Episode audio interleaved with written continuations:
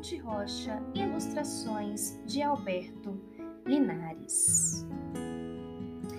Na minha rua tem uma porção de casas e prédios. Tem casas que servem para morar, tem outras que servem para trabalhar. Quando os prédios servem para morar, chamam-se de prédios de apartamentos. Na minha opinião, esses prédios deviam se chamar empilhamentos, porque são uma porção de casas empilhadas umas em cima das outras. Todas as casas e os prédios têm um número, o nome da rua, mais o número das casas. Se chama endereço. O endereço é importante para as pessoas encontrarem a gente e também para a gente receber cartas, jornais e até uma pizza de vez em quando. Tem ruas que são calçadas e tem ruas que são de terra. Quase todas as ruas calçadas são asfaltadas. Só poucas ruas são de pedras. Minha rua é asfaltada até a esquina da avenida. Depois, ela é de terra. Nesse pedaço tem um campinho de futebol. Na minha rua tinha uma casa grande onde não morava ninguém. Agora demoliram a casa e estão construindo um prédio. O pedreiro, que é meu amigo, me mostrou como se faz uma parede. As calçadas da minha rua são umas diferentes das outras. A da casa da Terezinha é de pedrinhas brancas e pretas. A da frente do apartamento do Alvinho é feita de uns quadrados, cheio de quadradinhos. A calçada da casa do Catapimba é de cimento todo rabiscado. É lá que as meninas brincam de amarelinha. Muitas pessoas do prédio têm cachorros e vêm passear com eles na calçada. Teve um tempo em que as calçadas ficavam cheias de sujeira de cachorro e muita gente pisava na sujeira da calçada e ficava furiosa. Então, as crianças da rua combinaram que quem tem cachorro carrega um saquinho e uma pazinha e tira a sujeira da calçada. E nós avisamos todas as pessoas grandes. Sabe o que eu fiquei sabendo? Que é assim que eles fazem nas cidades mais importantes do mundo. A gente também combinou que quem puder vai plantar uma árvore em frente da sua casa e vai cuidar dela para ela crescer forte e bonita.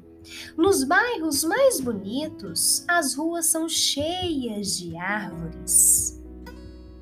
O Beto foi o primeiro que plantou uma árvore. Ele até fez uma cerquinha em volta e todo dia ele ergue, ele rega a árvore. Na minha rua tem casas térreas, que são casas baixinhas, como a da Terezinha. E tem casas altas, como a do Catapimba, que tem escada dentro e chama sobrado. E tem a casa do Zeca, que fica em cima da padaria. E tem o prédio onde mora o Alvinho, que é bem alto e tem até elevador. Tem casas que ficam bem junto da calçada e outras que ficam lá no fundo e tem jardim na frente, como a casa da Terezinha. E tem umas que tem um espaço grande nos fundos, que se chama quintal, como a casa do Catapimba. As luzes da minha rua ficam nos postes altos, ligados por muitos fios. Os fios estão sempre cheios de fiapos, que são restos de papagaio, pipas, Você sabe o que é papagaio? Tem gente que chama de papagaios de quadrado, de pipas, e teve um amigo meu que chamava de pandorga. Não se deve empinar papagaios onde tem fios, é perigoso. Na minha rua passa o lixeiro que leva o lixo, o carteiro que traz as cartas e o fruteiro que vende frutas. Mas o homem que entrega água na casa do alemão não se chama aguadeiro, como eu, como eu acho que devia. Ele é o entregador de água. Na minha rua tem uma feira divertida. Eu gosto muito de ver. Tem tudo que é fruta, verdura, ovos e um monte de outras coisas. E na minha rua tem a minha casa. Na minha casa não é grande, nem pequena, e tem o um jardim na frente e com outra casa dentro. A casa do meu cachorro, que se chama Latido. Latildo. Na minha rua tem muitos amigos e a gente gosta muito de brincar, uns na casa dos outros.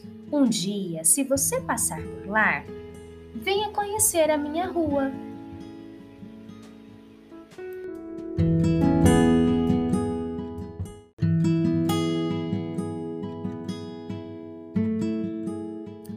Nesta historinha da Rua do Marcelo, a gente observa que fala sobre diferentes tipos de moradias.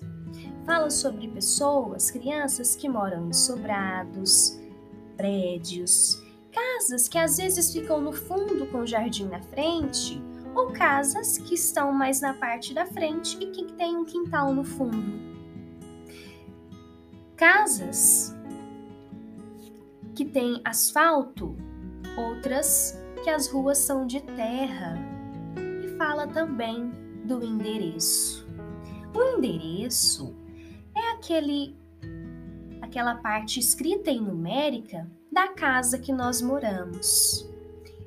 É onde, por meio dele, chegam as correspondências, os boletos para o adulto pagar e presentes para as crianças.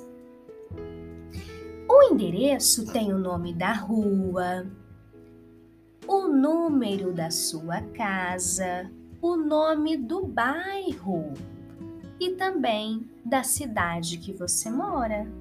Você já parou para pensar em todos esses detalhes? Já teve uma conversa com seu responsável trocando ideias? Primeiro, vamos observar, pensar e refletir sobre o seu tipo de moradia.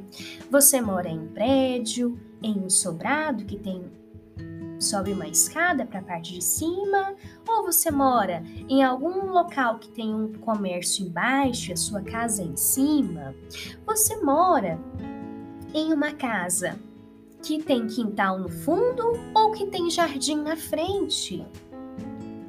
Se você mora num prédio, você mora no andar mais baixo ou no andar mais alto?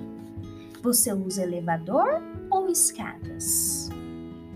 Você já parou para pensar no seu bairro? Ele é agitado, movimentado ou é um bairro tranquilo que tem feira, como o bairro e a rua de Marcelo? Às vezes tem alguns bairros que são muito agitados, como o centro da cidade, enquanto outros que predominam somente casas são mais tranquilos. E você mora em que tipo de bairro? A sua rua é asfaltada ou de terra? Na sua rua tem vários moradores, tem várias casas? Ou apenas algumas? Apenas a sua? E converse com o seu responsável. Qual o nome do seu bairro? Qual é o nome da sua rua?